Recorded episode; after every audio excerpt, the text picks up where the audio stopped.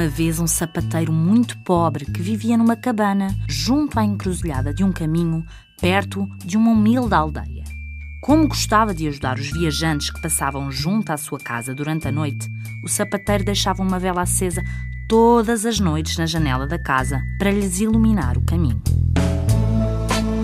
A certa altura, deu-se uma grande guerra que fez com que todos os jovens partissem, deixando a aldeia ainda mais pobre e triste.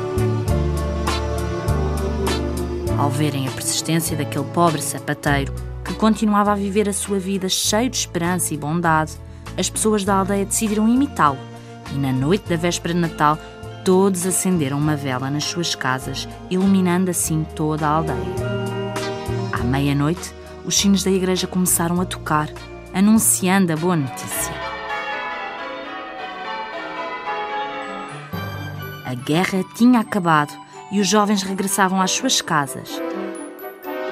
Todos gritaram: É o milagre! É o milagre das velas! A partir daquele dia, acender uma vela na véspera de Natal tornou-se tradição em quase todas as casas.